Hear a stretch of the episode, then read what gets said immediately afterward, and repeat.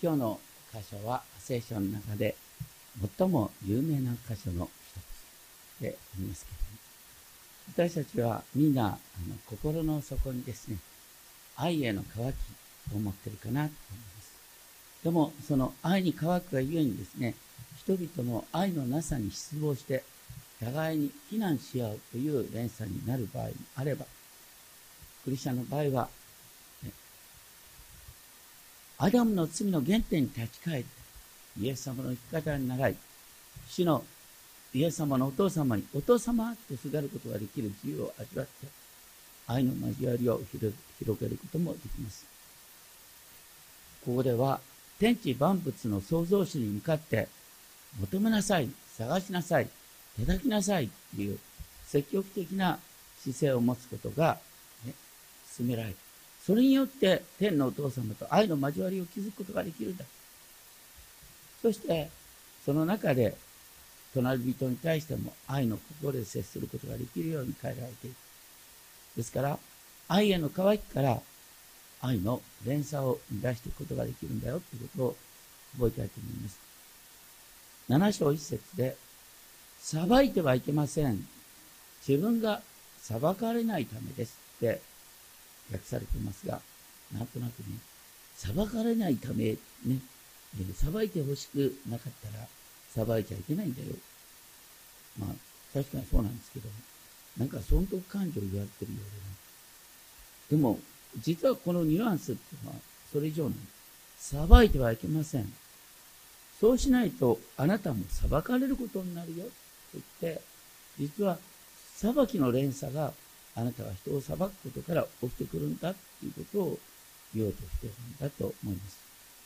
昔からどんな喧嘩も戦争もですね、自分の正義を主張し、相手の非を責めるところから始まる。裁いてはいけませんっていう言葉は何よりも、アダムの罪の原点に立ち返ることです。人を裁くときに、あなたは自分を神の座において人を評価している。そういう動きはどこから始まったかというと、最初の蛇を、エヴァを誘惑した。その時に、食べてはならないと言われた木の実を刺して、蛇は女にこう言った。それを食べる、その時、目が開かれて、あなた方が神のようになって、善悪を知るものとなる。蛇もサタンも真っ赤な嘘はつかないんです。半分の本当のことを言う。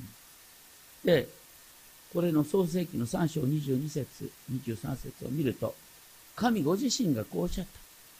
見よ、人は我々のうちの一人のようになり善悪を知るようになった。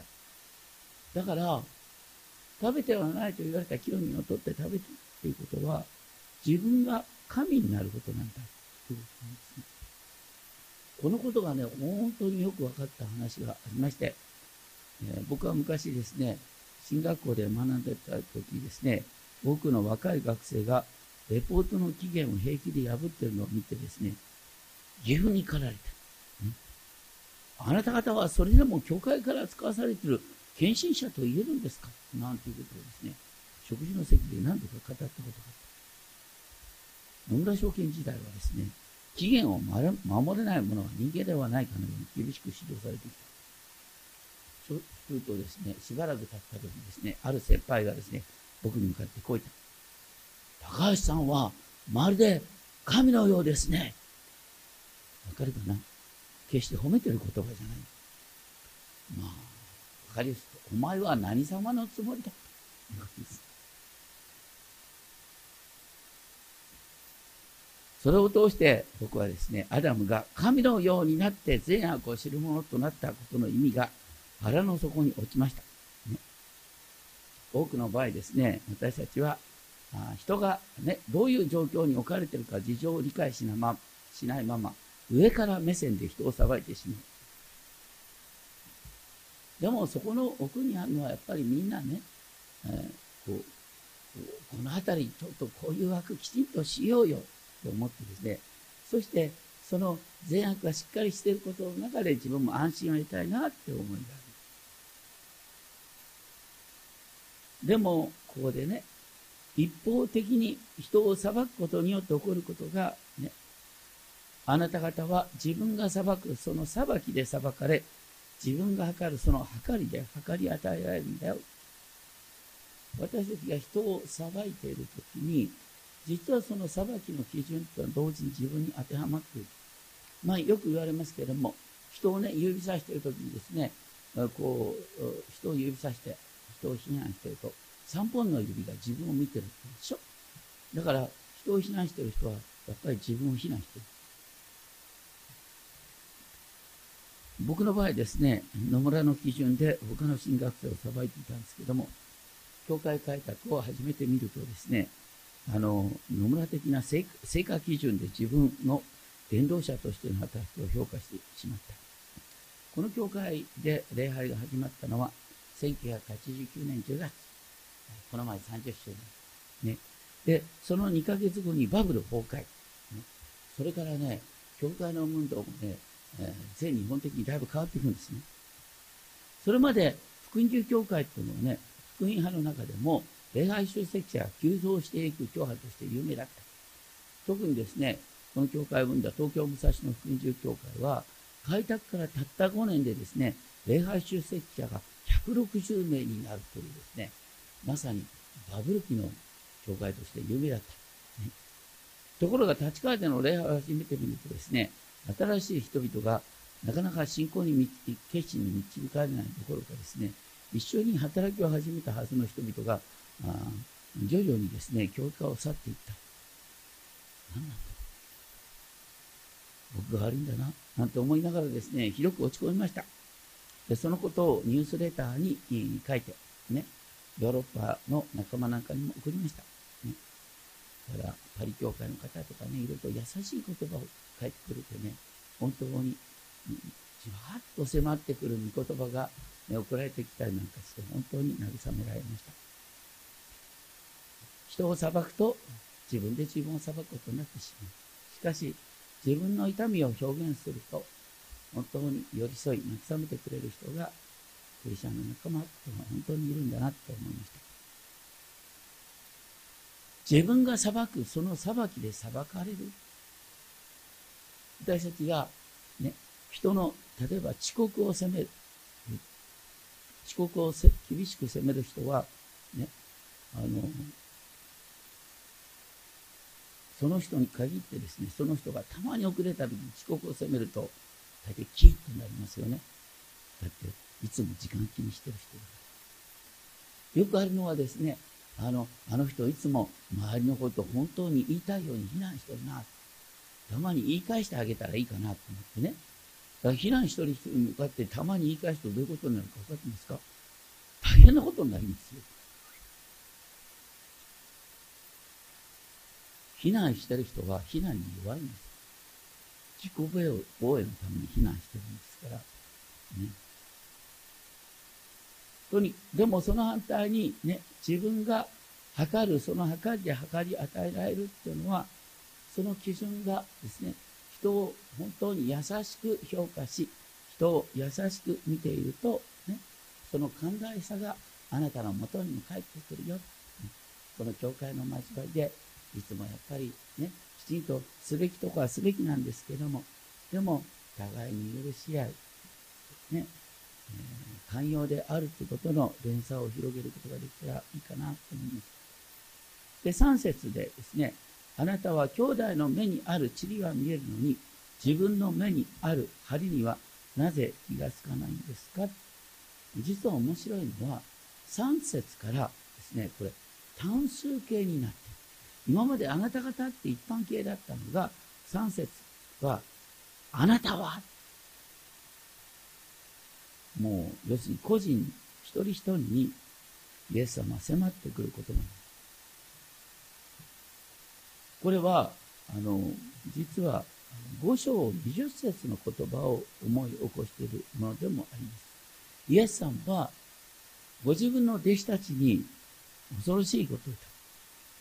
あなた方の義、あなた方の正しさは、一方学者やパリサイ人のそれよりはるかに勝っているのではないなら、あなた方は決して天の右に入れない。あの当時のね、パリサイ人ってのは、やっぱりこう約束を守る人として、やることなすことをきちんとしてる人として有名だったんだ。イエス様はその弟子たちにですね、あなた方のその正しさがパリサイ人よりはるかに勝ってないなら、天の御国に入れないって言ったと思ったら、誰も入れないじゃないか。でもイエスさんはここである意味で逆説を言ってるんです。当時のパリサイ人は、ね、目に見える形できちんとやってるようでありありながら、実は根本的なところで間違ってるんだ。正しくないんだ。と言った。当時のパリサイ人、立法学者はどういうことをやってたかというとですね、あの、イスラエルの歴史を振り返りながらね、なんでイスラエルがこうやって外国の支配に置かれるようになったのか。それは、ね、神様の見教えを破った結果として、神様が裁きを下したんだよ。安息日きちんと守ってなかったから神様は怒ったんだよ。ね。偶像礼拝に加担してたから神様怒ったんだよ。それはその通りですね。だから、今、ね、国がもう一度立ち行くためには、みんなが互いに注意し合って、ね、安息日破ってる人がいたら、破らないようにって、ね、安息日守ろうよって注意し合おうよ。偶像礼拝と紛らわしい行為をしてる人がいたら、ね、隣に行ってちゃんと注意してやろうよっていう、その、とにかくね、もともと愛の動機から、みんなの日々の教えが、聖書のね、教えに従ったものになるように、互いに励まし合い、注意し合おうっていうのが、パリサイ人の思いなんですよ。これいいと思うでしょ？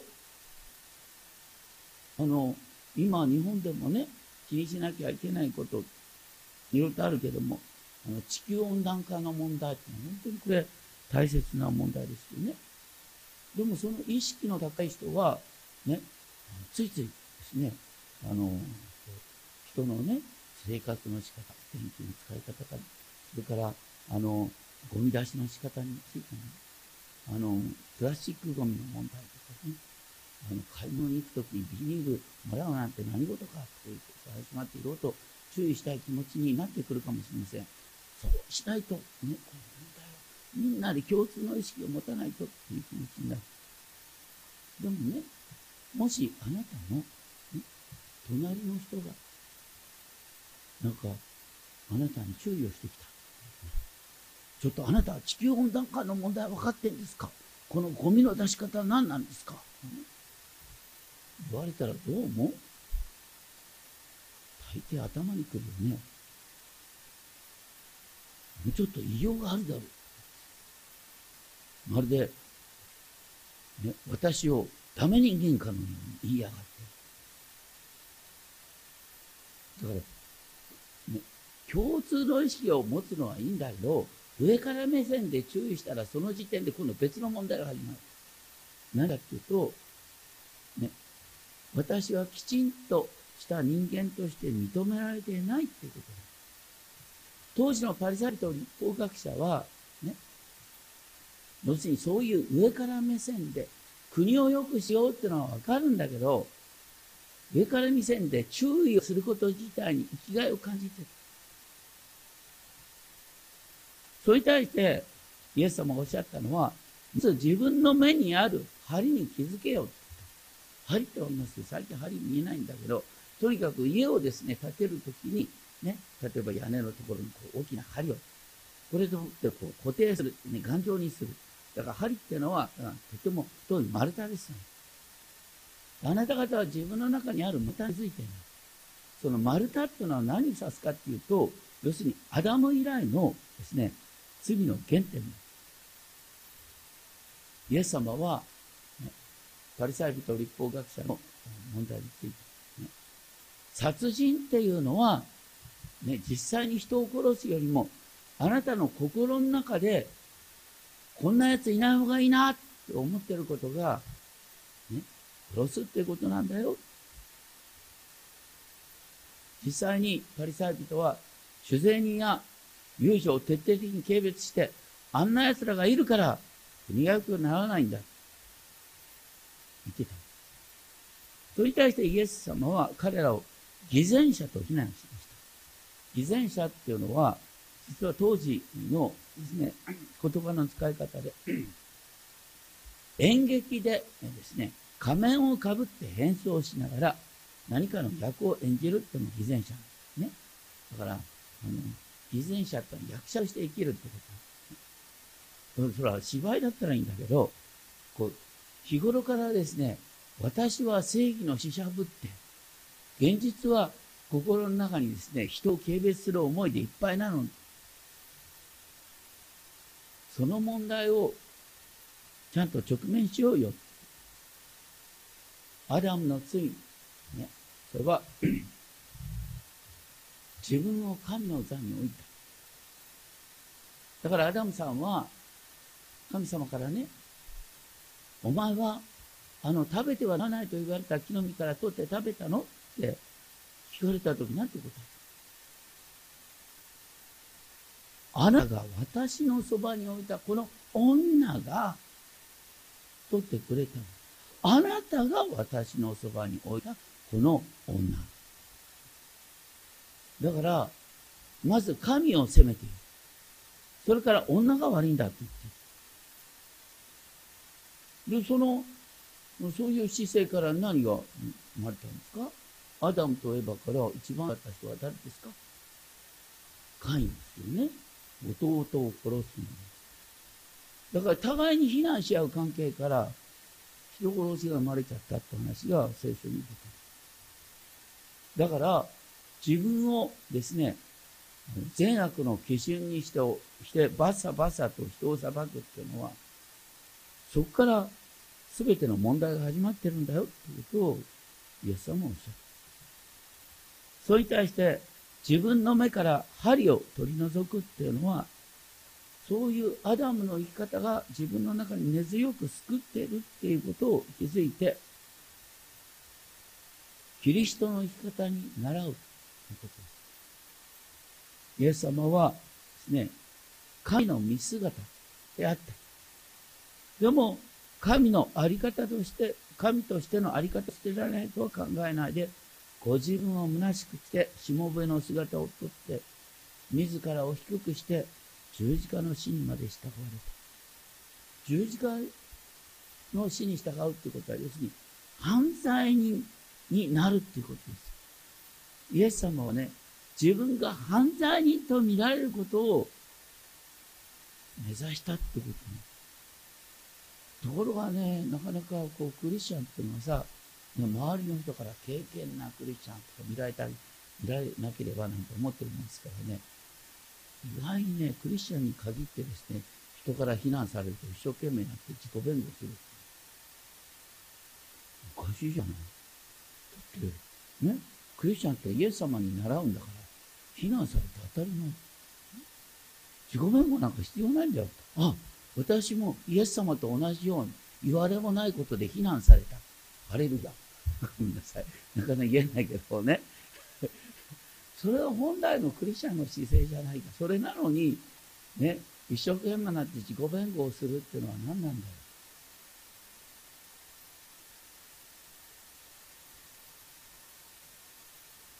私たちはね、本当に互いにね、やっぱり最善を目指すべきだし、やっぱ愛の交わりを築くべきなんですけども、その互いに注意をし合う、励まし合うっていうことが、なんか人をね、馬鹿にしたような、上から目線で語るようなことでやると、とんでもないことになる。しかも自分を被害者に置く立場もいけませんよね。こちらなんですけども、あんまり言いたくないけど、ね、教会を去っていく人の典型的な言葉って分かってる？この教会には愛がない。どの教会でもそうやって去っていくんですよ。まあ言われた方は大抵ね、僕も本当に言われたら深く反省するんですよ。でもね、思うんだよね。愛がないって言った人はどういう生き方をしてたんだろうなって思って。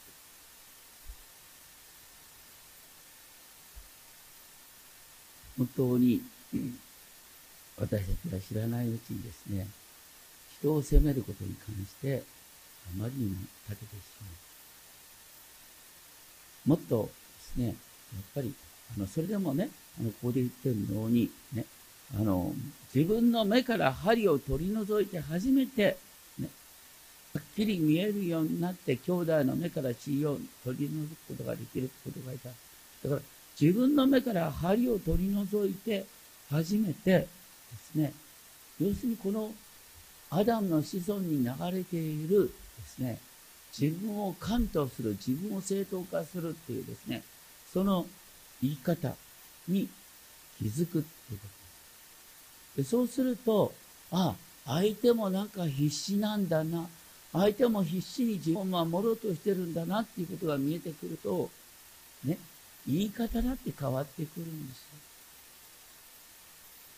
みんな互いに必死に自分を守ろうとしてる。ですから、人をですね、正して、この状況はやっぱり変えなきゃいけないなって思ったら、柔軟がある。まず自分自身の問題にそして人に置かれてる状況に思いをめかして、その上で語るっていうことが大切なんだよ。次に、聖なるものを犬に与えてはいけません。また、真珠を豚に、豚の前に投げてはいけません。まあ、ここから有名有名なね、豚に真珠って日本のことわざになってますが、ここから出てきますね。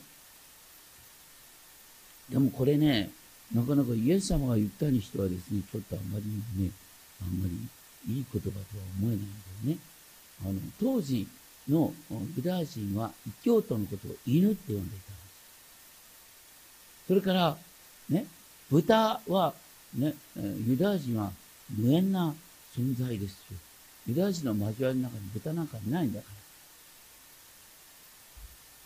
ら。だから、これははっきり言うとね、あの、聖書の教えをね、違法人に言ったって、通じないどころか反発買うよってことを言ってるんですよ。そうしたら、本当どうしたらいいのって思うんだけど。まあ、はっきりと、聞く耳のない人に、どんなに語っても、通じない。それどころか、聞く耳のない人に必死になってですね、もう私はこのことに感動してると言って、そして一生懸命説得しようと思ったって、反対に向こうから噛みつかれるんだよっていう、実は現実的なことです。イエス様はこのちょっと後にマタイ10章の5節6節でですね、違法人の道に行ってはいけません。またサマリア人の町に入ってはいけません。むしろイスラエルの家の失われた羊たちのところに行きなさいとおっしゃった。これもだから順番の問題なんですね。まず、やっぱり聖書の教えを共有できる人に、ね、互いに分かち合い、そして愛の交わりを築く。そして、ね、聖書の話の通じない人は、まずね、対話ができる共通の土台を築かないと、話も聞いてもらえないんだよっていうことを、イエス様おっしゃった。ちゃんと現実的なことかなと思います。そして、ね、今日の中心になりますが、7章なぜ求めなさい。そうすれば与えられます。探しなさい。そうすれば見出します。叩きなさい。そうすれば開かれます。ね、いいね。求めなさい。探しなさい。叩きなさい。これ本当に積極的にですね、神様にね、願っていく生き方。求めるっていうのは、ね、あの、願うとか頼む、頼む、より頼むって言葉で、実は6章33節で神の国と神の義を求めなさいって言ったときに、これを求めなさいより探しなさいっていう訳の方がいいって言いました。実際にここでね、求めなさいっていうのは頼むってこと。そしてここで探しなさいっていうのは、あのさっきの神の国とその義を求めなさいっていう時の求めなさいっていうことなんですね。英語は両方とも seek になってるからね、一番最初は ask で、次は seek ね。次は knock なんですけども、とにかく、その、最初はね、求めなさいとは願いなさい。ね、探しなさいというのは、ね、見えないものを見えるように探しなさい。で、イエス様が、ね、その前に話したのは、神のご支配を探しなさいということ。それは、空の鳥を見たらね、空の鳥働きもしないのに神様に養ってもらっているでしょう。そこにおいて神様のご支配の豊かさを探しなさい。ね。野のゆりを見て、でそれが本当にきれいになっている。それは神様が装ってくださるんだよ。そこに神様の、ね、ご支配と神の正しさを探しなさい。そして、叩きなさいっていうのは、あの、ドアが開かれるように叩きなさい。どちらにしても、この中心はですね、本当に自分にとっての切実な問題をどんどんどんどん神様に訴えてきなさいと。僕は、あの、信仰に導かれたのはアメリカでした。で、あの、学生時代ですけれども、その時ね、キャンパスクルでの宣教師が僕はあの信仰告白してからですね、えー、日本に帰るまで数ヶ月ぐらいしかなかったんですが、あの毎週時間を取ってくれてね、あのちょっと聖書の話をするとともですね、毎回ね、3つのお願い言ってごらんとか言ってね、3つの祈りの課題。えー、学生にとっての3つの祈りの課題って大体同じなん。で、結婚さ、就職、あ、まず就職だよね。さっき結婚するけども、僕はその時から結婚。おかげで幸せな結婚生活をしてます。とにかくですね。それと、あの、僕は帰国した時にね、ちゃん。と教会につながることができるようにね。だから、あ就職、結婚、教会が、一言で、ね。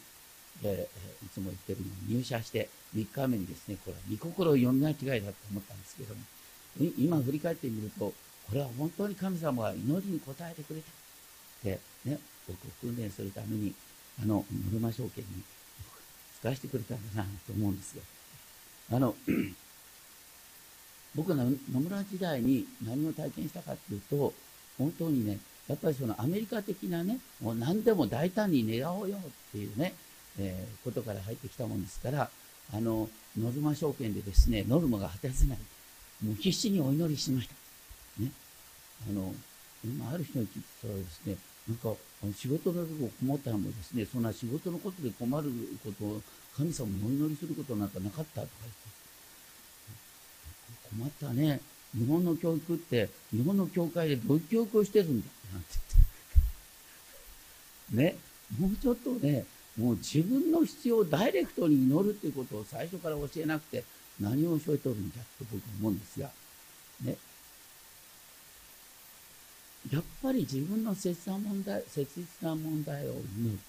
そして現実にその祈りが叶えられていくというプロセスを通して神様との交わりが深められていくんです。もちろんね、あの、なかなか祈っても祈っても叶えられないんですって話は本当に周りいくらでも聞きますよ。ね、でもね、その時に私はついやっちゃうのね。よくやる。ね、神様。ね、御心ならば叶えてください。ね。これ大抵ね、御心ならば叶えてくださいっていうね、ある意味でその人防衛線発見だ。要するに、祈りが叶えられない時に失望しなくてもいいように、ね、自分の願いをトーンダウンしてる。何なんだよ。もう神様判断するんだから、もうちょっと真っ向から願え。ね。御心だったら、御心じゃなかったらそんな叶えられないの当たり前の話だよ。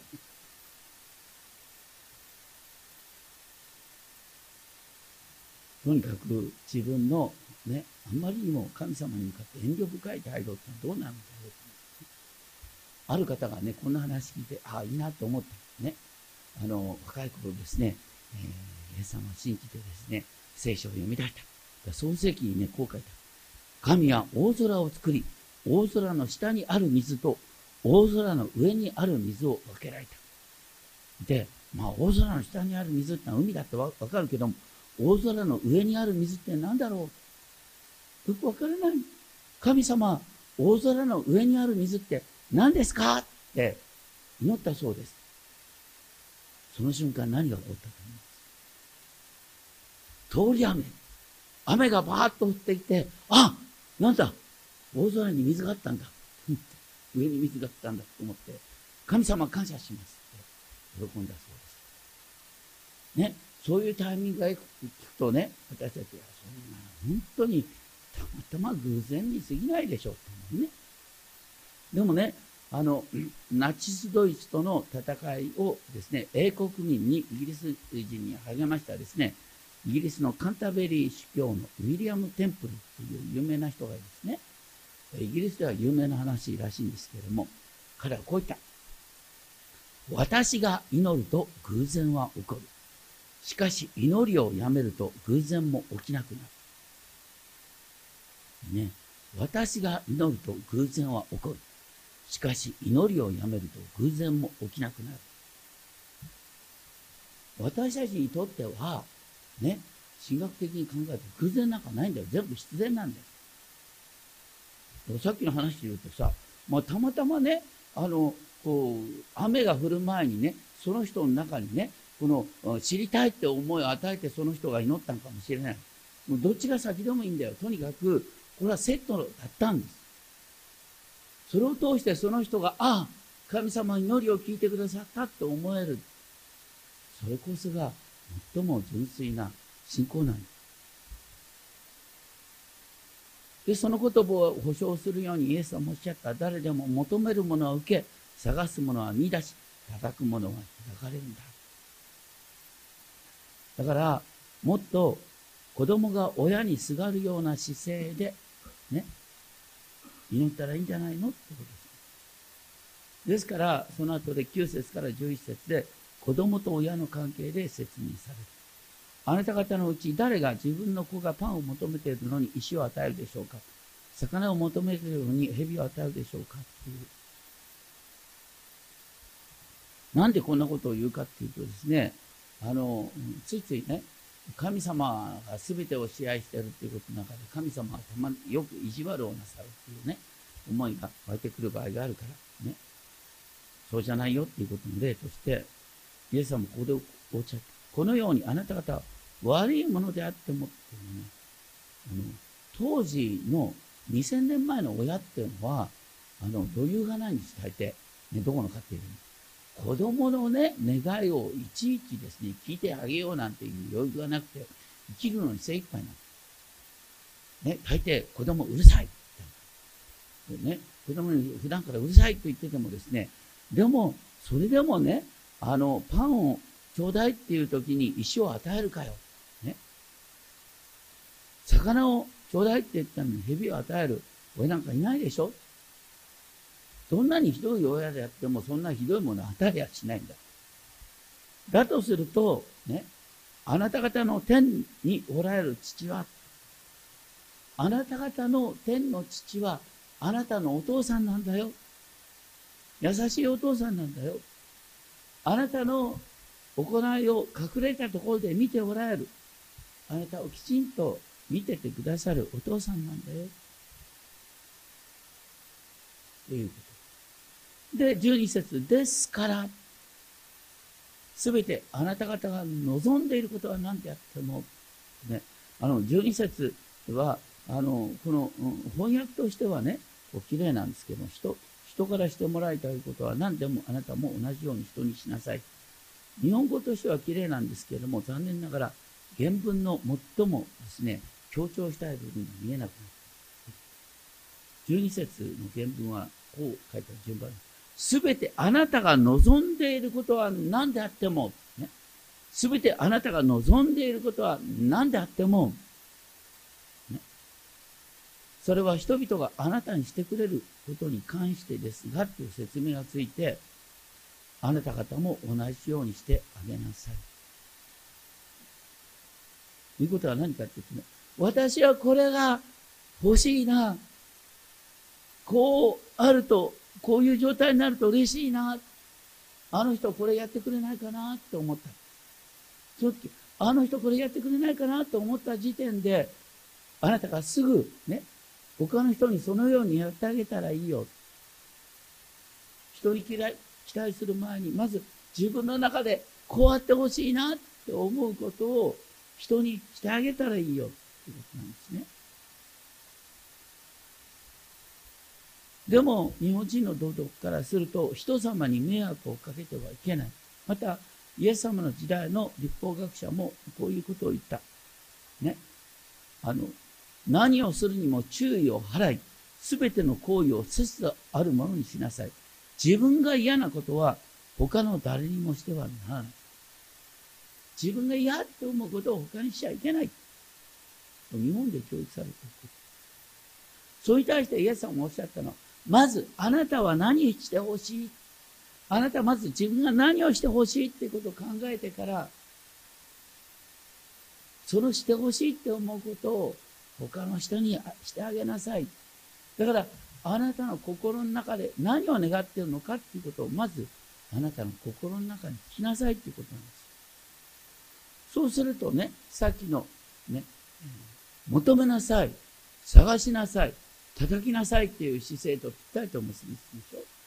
求め、ね、探し、叩きなさい。あなたの心の中にどういう願いがあるのか。それから考えて他の人に何をしてあげたらいいかっていうことを考えなさい。そうすると、こういう言い方をするとですね、どうなるかというと、自分の心の中にある願いをもうちょっとですね、素直に認めて、それを訴えられるようになるんです。言い方が、ね、あの、人からですね、やっぱり敬虔なクリスチャンと見られるようになんていうですね、そういう守りの政治じゃなくてですね、もう何と言われようとも構わない。私は神様にこう願うんだっていう形で、こう生き方がね、爆発するんです。積極的になるんです。で神様はそれを喜んでくださるんだって言うんですよ。私たちはついついですね、日本のカルチャーの中で反省。ね。反省の態度が良ければ、経験なクリスチャン。そうじゃない。ね。大胆に願え。叩け。ね。開け。ごめんなさい、開けじゃなくて。とにかく、あの、求め、探し、叩け。私たちは、ね、やっぱり神様が、ね、絶対者。で、神様はお父様。それに対して私たちは大胆に願うというところが全てを始める。それに対してアダムの罪って何かっていうと、ね、自分を基準として、ね、神様はこうすべきだ。周りの人はこうすべきだっていうそうじゃなくて、もっと本当にですね、あなた自身が何を願っているのかっていうことから始める。そして、ね、反省よりも本当に自分が何を望んでいるのか、人が何を望んでいるのかっていう観点から、自分の心に優しく、人の心に優しく生きるっていうこと、それこそがここに言われていることかなって思います。お祈りをしましょう。天のお父様、私たちはついつい自分の基準で人を裁きます。そしてそこに実はアダムの心があります。アダムは神様から食べたのかと聞かれただけで、神様あなたが悪いんだ。こんな女がいるから悪いんだ。うん、そこからカインが生まれました。どうか、私たちはそのような自分を神とする者の連鎖を断ち切ることができるそれでも私たちはついついいつもそのようなモードになりますが、僕はそのようなモードになるたびに、原点に立ち返る。イエス様はどうされたのか。イエス様は罪人の仲間となったのか。罪人に寄り添ったのか。強盗に寄り添ったのか。どうか、そのことを思いさせてください。人に対して自分を弁護しなくても、神様が見ててくださいます。神様が私たちの正しさを認め、分からせてくださいます。どうか、そのことに期待しながら、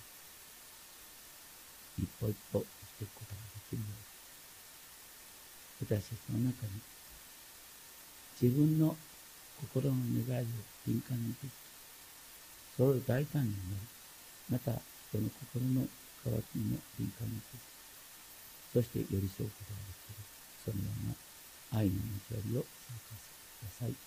朗読主、イエス・キリストの名にお願いします。